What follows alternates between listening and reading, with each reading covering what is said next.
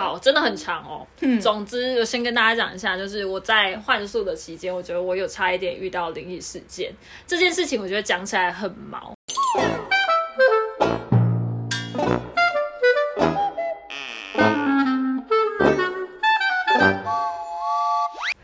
大家好，欢迎收听，走啦，下班了，我是嘎金。大家好，我是阿刘。今天其实这个主题，我们两个都有不少人敲碗说要听。就是打工换宿的这个主题，这集勾起我非常多的回忆。那我觉得这集也非常的感性，所以我们就话不多说，就直接聊下去了。那首先我们来谈谈为什么会接触到打工换宿这件事情。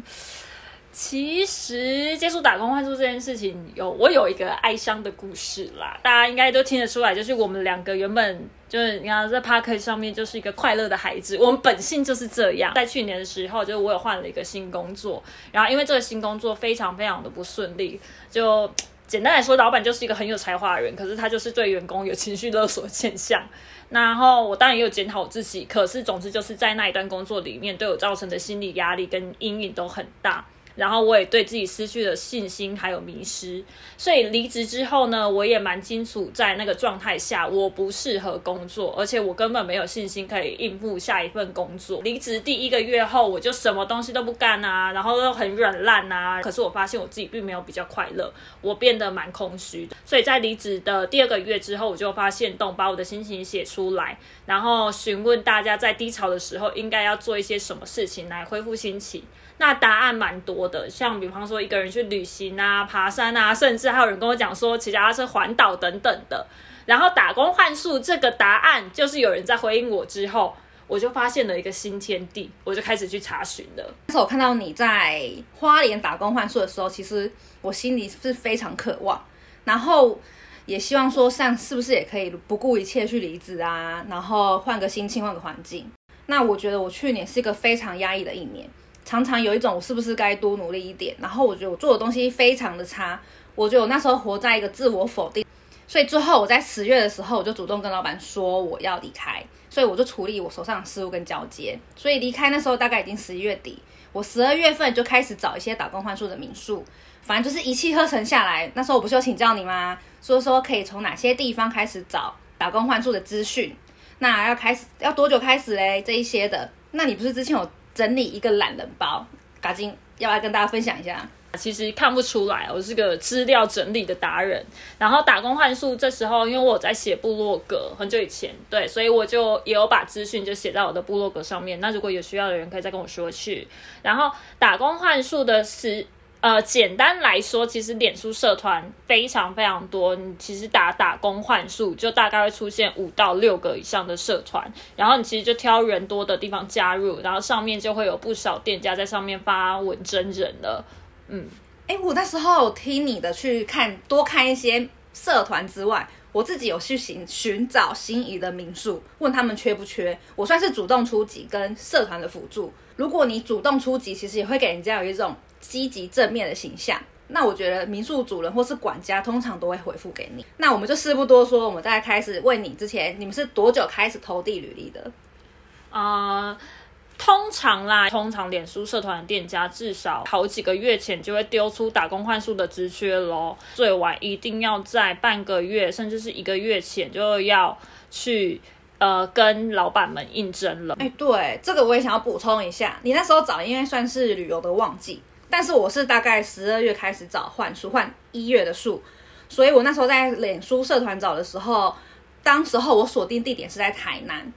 照你讲说应该蛮多贴文，可是那个贴文都是前几个月前的了，所以我那时候遇到一个问题，就是已经他们差不多在十月跟十一月的时候就已经开始抛喽，所以我那时候找的时候已经大部分都找到了，所以就根本没有那么多需求，所以还是要提醒，如果想要打工换宿的伙伴们，如果你有想要担任小帮手的，可以提前两三个月赶紧询问。其实，在打找打搜寻打工换宿的过程中，也发现蛮多人都会在 D 卡上面做询问，所以。D 卡上面有一些换宿的经验可以参考，那就是总而言之就是要提早跟多看一些资讯。嗯，所以其实大概可以透过两个管道来试试看。第一个就是脸书社团上面找，然后关键字就是打工换宿，看有没有就是刊登你心呃你心仪的店家。但如果就算没有刊登，你其实自己也可以主动去出击的。对，那再来嘎金，我们打工换宿至少要两周的时间吗？其实两周以上的机会真的比较多，因为毕竟打工换宿虽然它的呃职能并没有要求的这么高，但因为他们教育你也需要就几天的适应时间，所以其实一定要两周以上，通常店家会比较愿意答应你。可是也有比较急的店家或者比较急的民宿，他会征求一个礼拜的，可是观察都是两周到一个月以上的开放职缺最多。嗯哦，对我通常也遇到大概两周以上比较多。那还有就是，其实蛮多人都会有疑问，就是打工换宿会不会有危险这件事、哎，嗯，因为其实打工换宿也知道嘛，就你很很难去结伴呐、所以就打工换宿，而且打工换宿也不是短期。真的是有可能会遇到有危险，所以这件事情你一定要跟你的亲友们说。迪卡上面也有很多打工换宿相关的文章，然后甚至是评比，所以其实是可以上迪卡上面查一下自己喜欢的民宿地点，老板有没有被其他学生们留过一些不良记录。你在迪卡的旅游版上面可以查询，就黑特跟打工换宿这样子的关键字。嗯哦，对，而且说到黑特，我在搜寻，因为我那时候在搜寻打工换宿的时候，有看到一则新闻，是在去年十月的时候，有一个女生她到南投打工换宿的时候，换宿期间有遇到客人要包栋，所以老板呢就想说，包栋的情况下，请那个小帮手可以住在老板房间。那新闻就是有更爆出说，有一位小帮手被老板告白后，告白遭拒后，竟被轰出民宿。就是我觉得这个老板的行为有点不端正，还要问小帮手说可以多少钱包养，呃，就是一个安拉萨贵啦。好怪哦，所以这个东西是真的有上新闻，所以是同一则新闻嘛？就去年十月的时候，对，是同一则新闻，就说有一个女生是被要求住老板房，然后有一个女生是被老板告白，而且是同一间民宿。那因为我当时候在应征的是一间台南的老曼青旅，管家其实就有跟我说，如果遇上包栋的情况，会安排我们去别的管分管住，或是住男女混合房，就是他的条件开出来，看你能不能接受。所以住老板房太可怕，你要跟老板一起睡嘛。所以呼吁想要打工换宿的伙伴，要特别注意注意民宿的评价，尤其是社团社群的那些 PTT 或是 D 卡的榜上都可以做搜寻，真的要小心。那再来啊，如果我在这间民宿做的不适合，该怎么办啊？可不可以反悔？其实我觉得有有自己有认为自己有不适合的期间，就建议挑其他家了，因为通常民宿他们都会开出一些条件，然后一般店家通常都会给彼此三天的试用期，然后在试用期间就是你们可以评估彼此的私人状况，但建议建议就是。呃，公主病的就尽量，或王子病的就不要不要去糟蹋人家民宿，因为其实他们一定就是有缺人，所以才会开这个缺。你今天如果在三天内又离职，他们要怎么去再很快的找到下一个人呢？这对他们也来讲也是一个很大很大的困扰。所以建议就是，呃，公主病跟王子病的，我们要参加。对，我们就去度假就好了，不要去打工。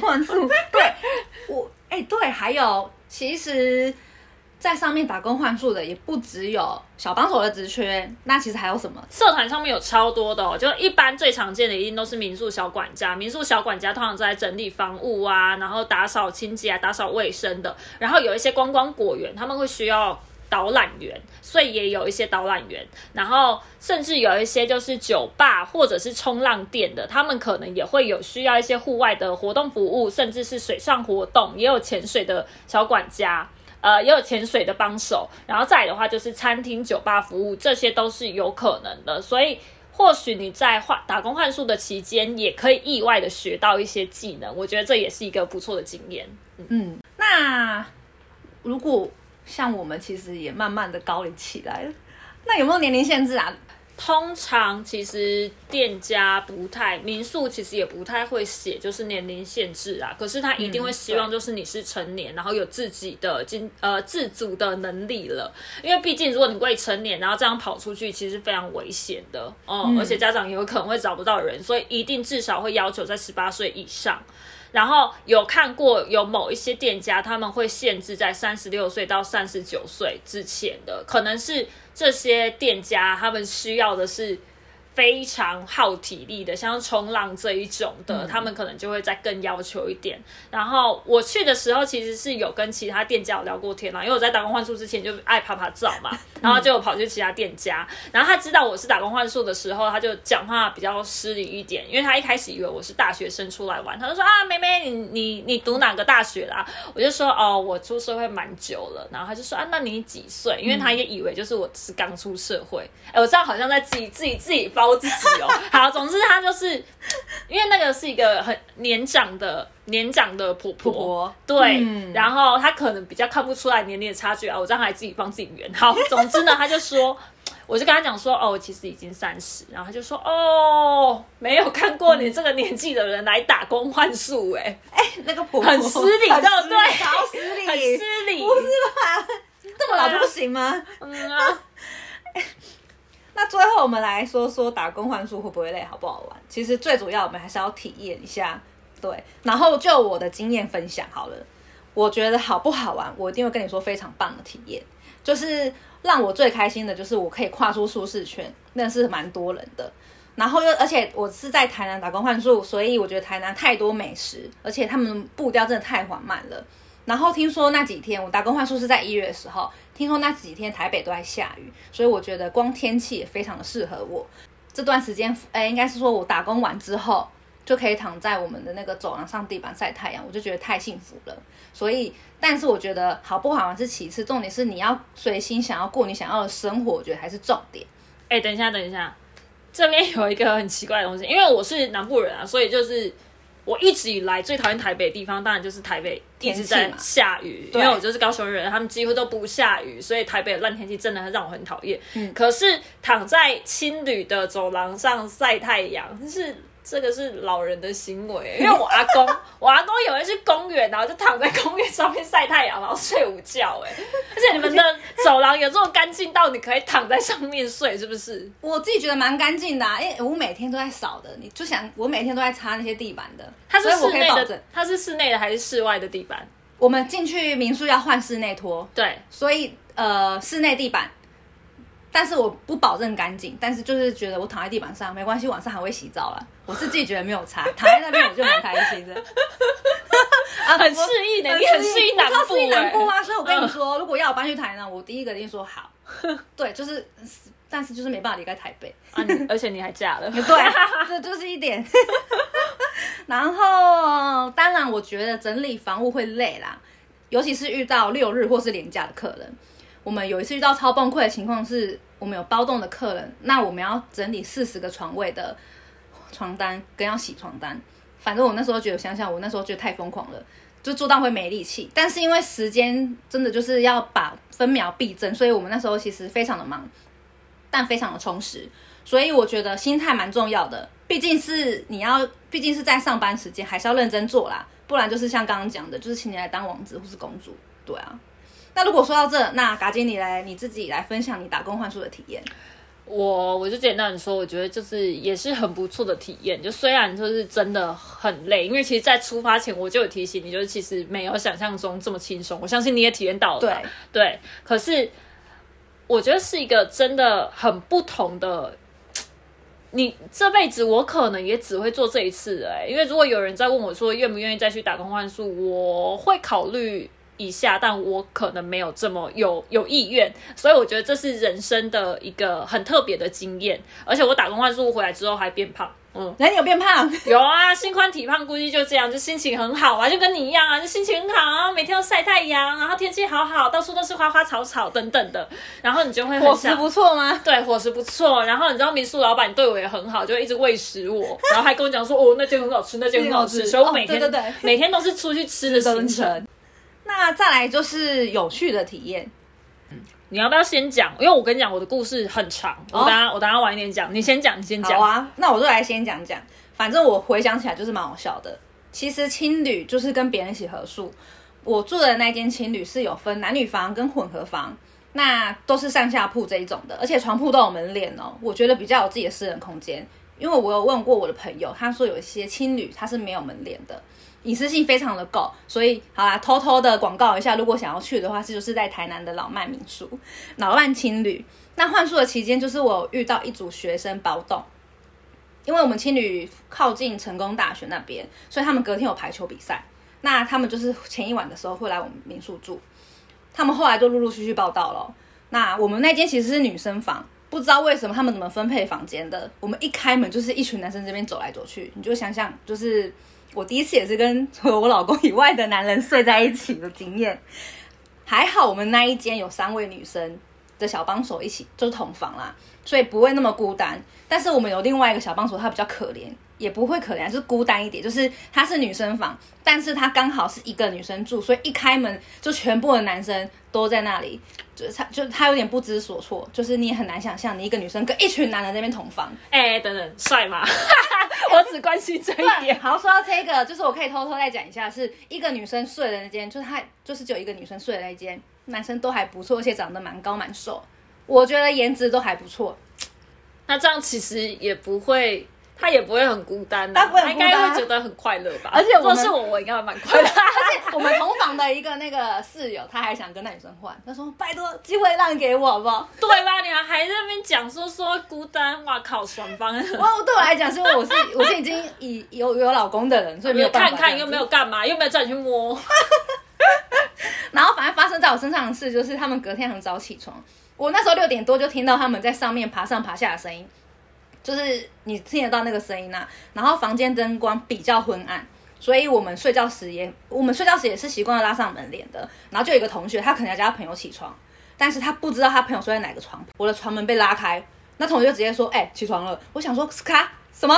我不是他朋友，然后整个被吓醒了。我想说咔，我不是你朋友啊，你不要那边乱拉。然后我那时候就是。就直接跟他讲说，我不是，我不是你朋友。然后他就赶紧拉上说，哦，抱歉，抱歉，抱歉。然后 他，我从隔壁隔壁就是稀稀疏疏的声音就说，哎，干你那边拉人家窗帘了，拉人家门帘哦。对我就是六点多被一个陌生人叫起床，然后想想也是一辈子也是难以体会到的。我自己觉得住青旅非常有趣，是可以遇到了很多的人。然后第二个就是发生在一个外国人身上的故事。就是不是艳遇啦，就是我也想有艳遇啊，然后也可以观察出来说，那个外国人，就是我自己觉得外国人来台湾，我们其实都是发，就是其实都是蛮好客的，但是那个外国人不不知道为什么，就是我之前很蛮堵拦他的，就是他的习惯非常的差，我们大概十一点的时候会做一个房屋的清扫。就是你，如果你一般来讲十一点之前就要缺，就是要退房了，但他不是，他就直接给我睡到下午一两点，所以我根本不知道他到底要不要续住。我一直在问管家说他有要续住吗？因为直直接睡到不省人事。对，然后有还有一个晚上是他买酒回来，我是觉得就是客人就是可能呃你有你自己的权益，你想干嘛就干嘛，但是他就是在我们二楼到三楼之间有一个小空间喝的酒，喝着酒就算了，还把脚跨在我们的桌子上面。好，算了，就算了，这个人行为哦。重点是我经过的时候，他有脚臭味，他就直接让我闻到他脚臭，想说天啊，你不是不是吧？我觉得他应该就是真的，就是把把这个情侣，有可能是你们的太温馨，太温馨，他当成他自己家，不然正常才会在家就是这样跨上脚啊。但他有没有给小费啊？他没有给小费，他没给小费，他没有给小费啊！外国人怎么会这样？我以为外国人的习惯都是一定会给小费，没有，他才他才没有嘞，就是一个脚臭的口，脚臭的抠男，抠男对，抠男，没错。反正想到我觉得好想吐哦。那你来发生，来你说说你的那个有趣的事情好了。好，真的很长哦。嗯，总之我先跟大家讲一下，就是我在换宿的期间，我觉得我有差一点遇到灵异事件。这件事情我觉得讲起来很毛。就前言就是我去的民宿是一家就是有提供机车借给我们的起的民宿，就还不错。可是呢，它就是只有一台。然后我去到民宿的时候，就是也有一个跟我一样去打工换宿的一个妹妹，然后她是一个正准备要上大学的一个女生。然后我跟他大概在去的第二天就混熟了，所以我就有跟他想说说哦，机车只有一台，那我们就一起骑出去晃晃。然后她是一个戴眼镜的女生嘛，所以就是呃在骑车上面，我觉得她没有这么方便。然后在下午晚上的时候骑车，因为那边的路灯很少，所以骑起来又更危险。所以我们就有跟他说好，就是哦去程的话是她载我，回程的话是我载她，因为回程的时候比较容易接近傍晚跟晚晚上的时间，对。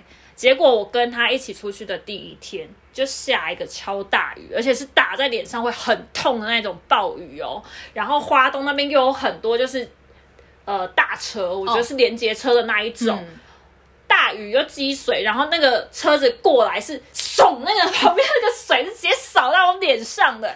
现在不是都要疫情期间要戴口罩吗？对啊我跟你讲，我那口罩全湿是啊，很全湿的那一种，很可怕，你就知道那雨有多大了。嗯，然后总之就是下大雨很衰，更衰的是在后面，我们骑回去民宿的路上就已经玩完回去了嘛，后轮爆胎，是个衰耶，这样怎么这样怎么办啊？后轮爆胎，所以但因为。本来就下大雨，所以我们的车速都非常非常慢。好险，我们两个就爆胎的时候都没有事，就只是哦，好像有点在蛇行，然后就赶快停下来了。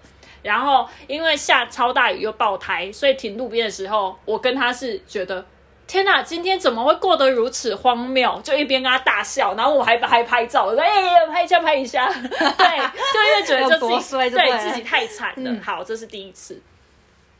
第二哦次？呢 是有一次我没有跟他一起骑的，嗯对，然后我们那时候是在那个金针花海在开的时候，所以我我们我们民宿临近就是那个六十担山，所以我就想说我要去看金针花，然后这个妹妹呢她已经有去过了，所以就没有跟我一起去，然后我就问她说，哎，去的路程怎样啊？交通怎样的？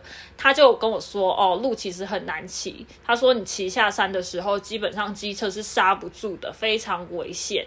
然后他也跟我讲说，他去程就是要上山的时候，还骑到一个蒙阿波里面，我就说靠，反正我就知道自己就是要小心一点，可是我还是很想去嘛，因为没看过，嗯然后我就是还是骑车去的。结果我骑去的时候没有经过蒙阿波，然后下山的时候也没有他说的那么难骑，反正就是他骑去的时候有看错路，导航有错了，再加上他下山的时候骑了另外一条，那一条路本来就很陡，是机车不准骑的路线，所以总之就是他自己骑错路了。但因为他提到翁阿波这件事，我就有稍微谨慎一点，就突然联想到。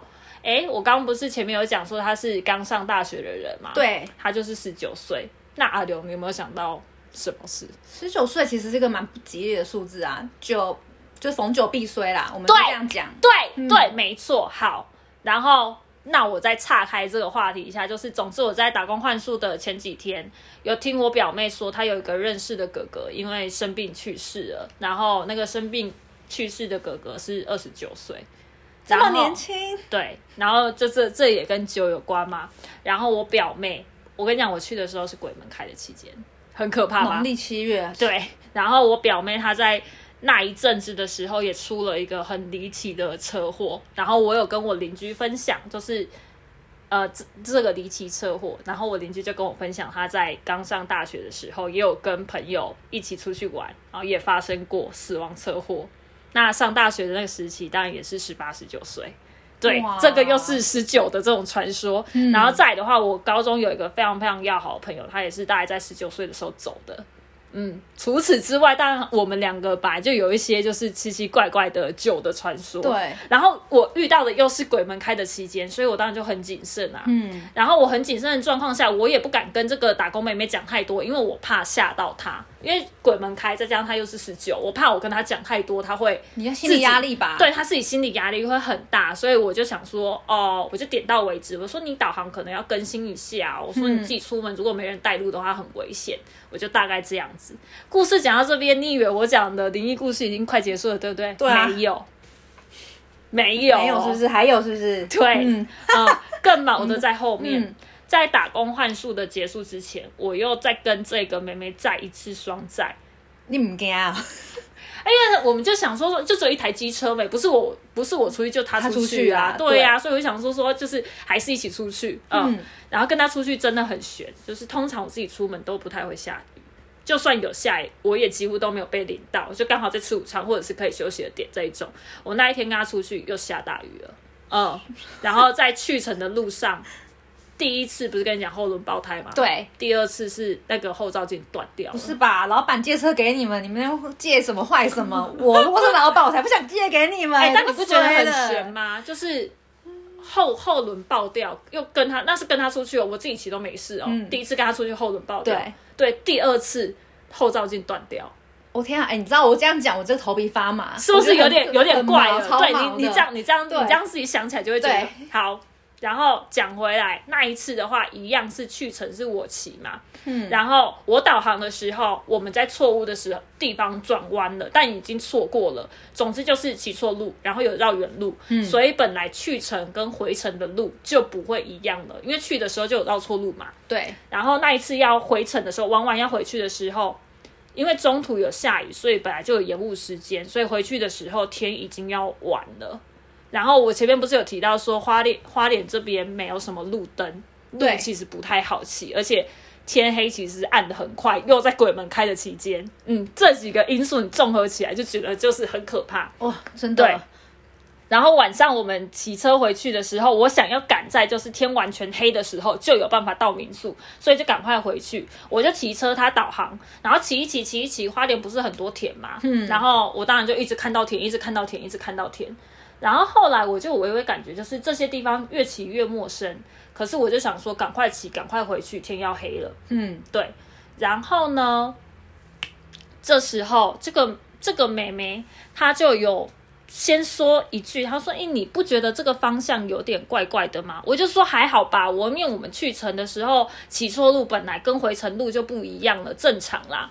然后她就再多说一句，她说：“这段路都没什么人骑耶。”嗯，然后我就直接回他说：“哦，因为快晚上了，所以没什么人。”可是，在骑一小段的时候，他就说。你之前不是说导航怪怪的吗？你不要看一下吗？天啊，他讲这我句话跟你讲，对好毛起，来。我跟你讲，对，毛起来，对吧毛起来了。他跟我讲的那一个瞬间，我直接记忆涌上来，哇关于酒的那些事，跟这件事情？关于就他骑到蒙阿波这件事情，嗯。我就仔细看，发现我们正在往一个单行道，而且那个单向是直接往一座山里面骑，而且只有一条路哦。如果我往这个山骑的话，代表我要翻过这个山才可以能到民民宿听起来就不合理了，对不对？不行啊。我就瞬间说干，可能真的不对。嗯，可是这个妹妹，我完全没跟她讲酒的那些传说，对不对？就只有我知道这件事情，所以我就停下来了，我就说好啊，我看一下。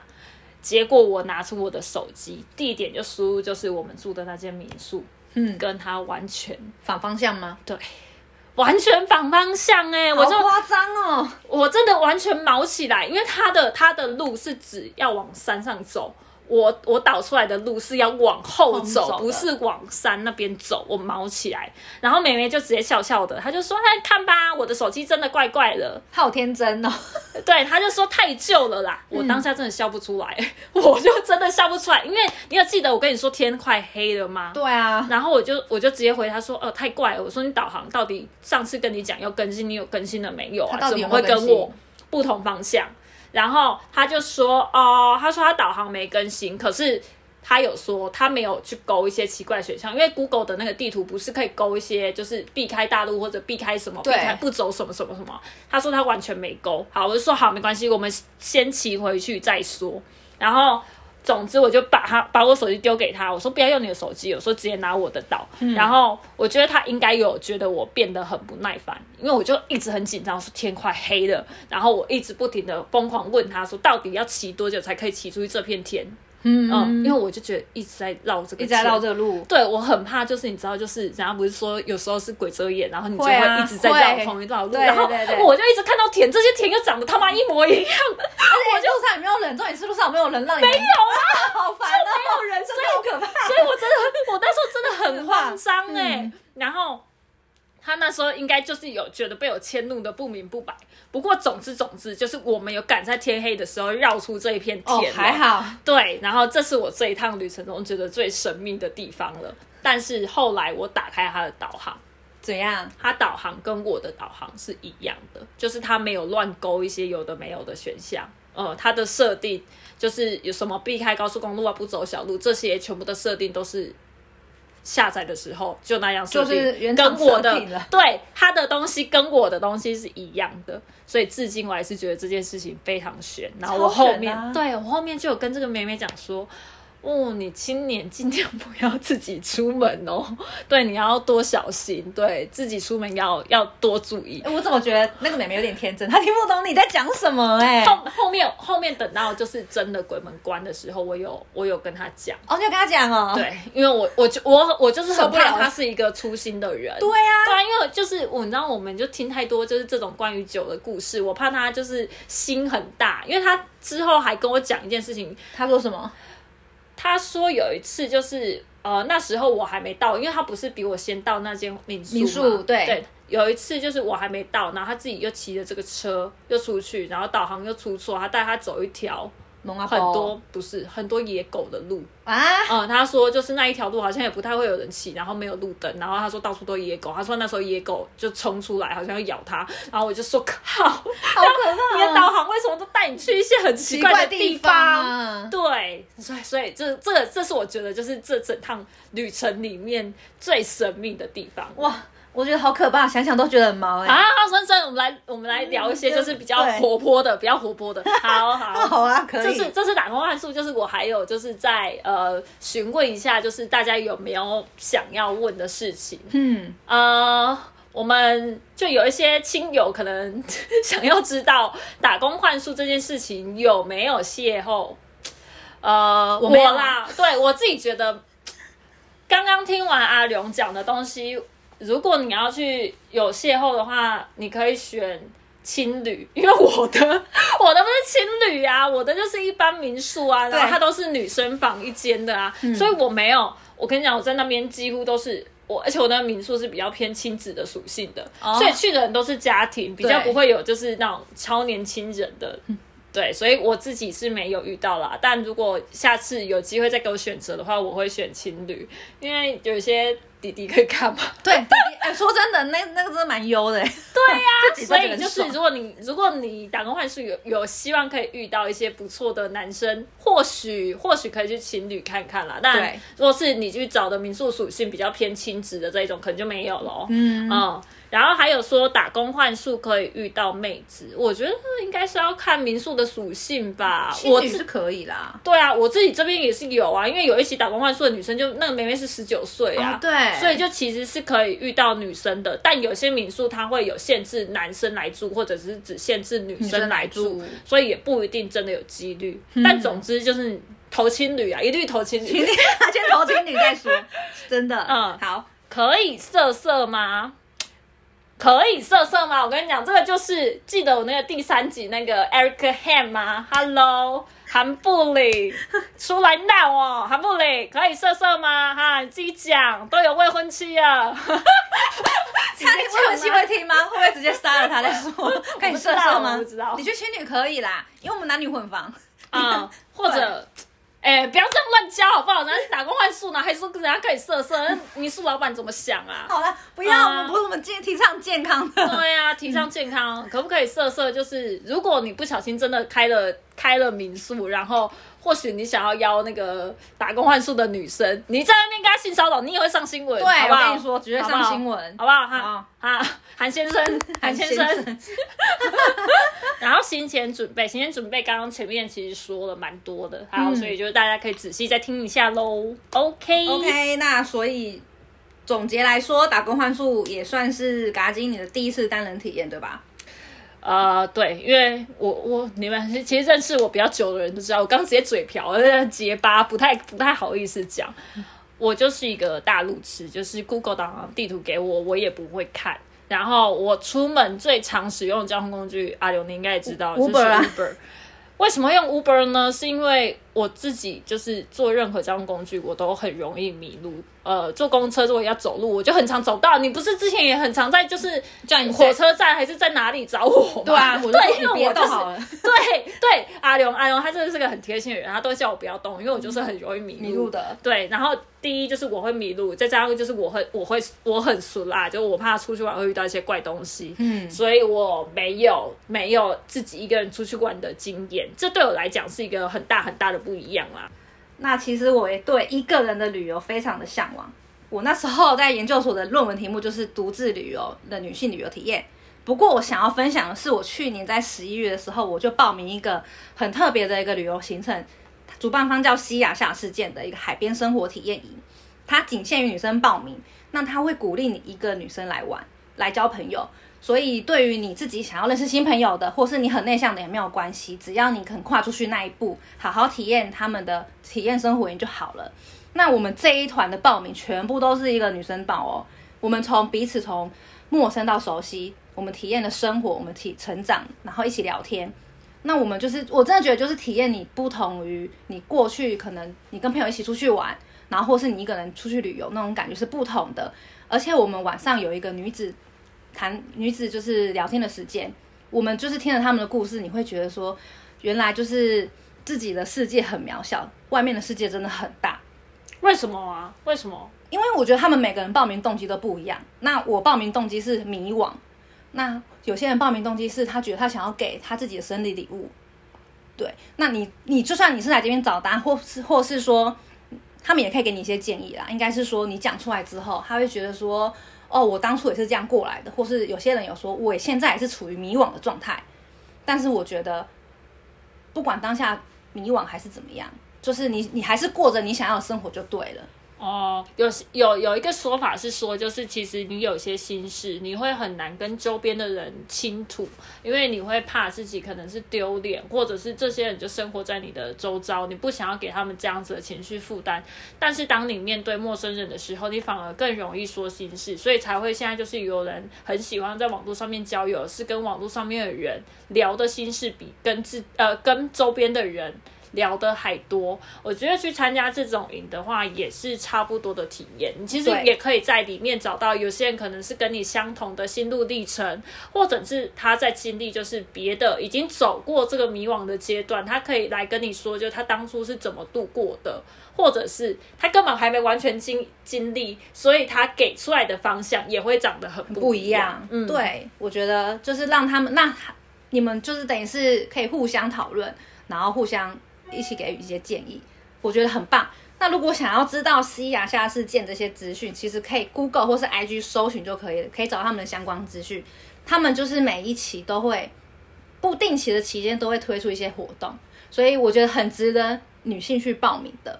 所以不管是像我刚刚提到西亚，或是我们打工换宿的经验，我觉得一个人旅游真的会思考很多，会发生不同意想不到的事情。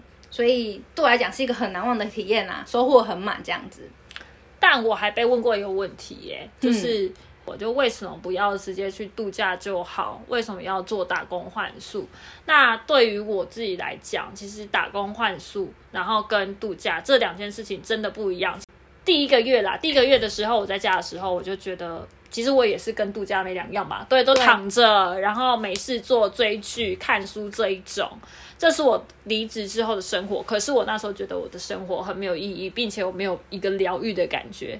但我真的出发去做打工换宿这件事的时候呢，我很明确的感受到，哦，我现在在做打工换宿，我现在早上是有事做的，对，而且我现在工作就是很觉得，哦，我可能很辛苦，可是我等等就要出去玩了，会有一种就是迎接喜悦、雀跃感，然后不会觉得说，哦，我一天快过完了，我很浪费。对，所以我觉得他反而会让我更有目标的去做我想要做的事情，并且在等工换宿的时候，你也会遇到不一样的人，他们也会逼你出去玩。比方像你一一定也有遇到一些小管家，他们会约你出去玩呐。会，或者是你像刚刚你在青旅的时候，不是也有遇到一些就是血气方刚，然后很青春洋溢的年轻人，你可能就会觉得说啊，不行，这些年轻人在这样，我也要出去玩之类的，我要疯起来，类似这种，我觉得会有不一样的人生体验啊。嗯。大流，你觉得嘞？我其实就很简单，就是我那时候刚离职，那当然刚离职的时候，我们我就是想说要要以最不花钱的方式去体验这件事情。所以度假来讲的话，可能你会花了很多住宿费用。所以我觉得打工换宿是你要想要长时间体验当地生活，也可以不花这么多费用的一个选择。所以我最后就是选你，跟你一样，就选择去打工换书。其实这件事情本来也是在我的考量点之一，因为记得我前面有说，就是当时的我觉得我的心情很不好嘛，我是一个很忧郁，我跟你应该都是处在同样子的心境在上面，就是觉得自己很没有自信，然后跟人觉得自己过得很不快乐，甚至我不知道我要花多久的时间去疗愈。疗愈自己。所以我觉得度假这件事情就本来就是一个很花钱的事情，我没办法确定我一个礼拜会好起来，我甚至也没办法确定我两个礼拜会不会好起来，三个礼拜、四个礼拜，我不知道我多久会好起来。那这件事情就会很耗钱，你自己想想，就一天的住宿费会多少？对，所以在打工换宿的时候，当然钱也是一个我觉得蛮重要的考量。一边你可以就是呃不需要去支付就是这么庞大的就是住宿费，一方面你还是可以借机疗愈自己，试试看这种方式是不是有效的。所以我觉得打工换宿也可以就是有省钱的效果啊，这当然是最重要的。对，没错。好。所以，如果你还是有一点犹豫的，或者你正在待业中，也可能就是跟我们两个一样，就是有点小小的忧郁，然后想要给自己有点时间做些不一样的事情，或许你也可以试试看这样子的单人旅游方式。最后那就谢谢大家收听我们这一集的走啦下班了。我是咖喱我是阿玲下次见。